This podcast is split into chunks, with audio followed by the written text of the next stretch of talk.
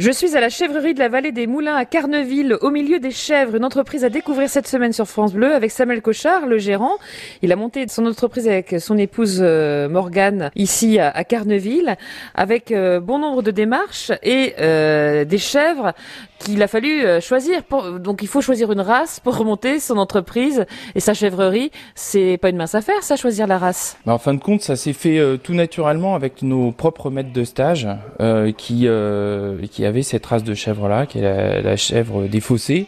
Euh, peu connue peu connue, euh, plus connue en Bretagne que par chez nous, alors que c'est une chèvre de chez nous. Et donc du coup, on a pu euh, découvrir tout ce qui tournait autour de cette chèvre, et surtout que c'était une chèvre à, une, certaine époque en voie d'extinction. Donc du coup, euh, c'était euh, doublement intéressant de s'occuper de cette race-là, déjà de la réhabiliter au sein même du Nord Cotentin.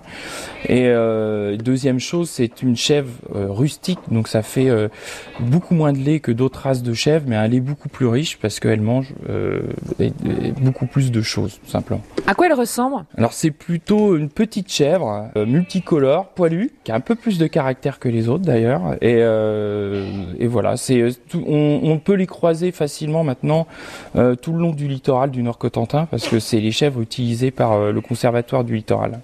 Pour entretenir donc euh, le littoral, justement. Pour entretenir le littoral. Donc nous, c'est, euh, on est en train de voir un partenariat avec euh, avec eux, entre autres pour nos chefs de réforme, pour éviter qu'elles finissent à l'abattoir.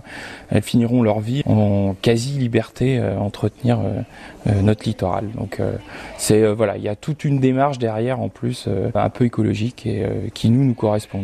Vous vivez à Carneville, dans une yourte, avec euh, finalement euh, la forêt autour, et puis euh, une envie de, changement, une reconversion avec le label bio également. Ça, c'était quelque chose qui vous tenait à cœur, monter votre entreprise avec ce label.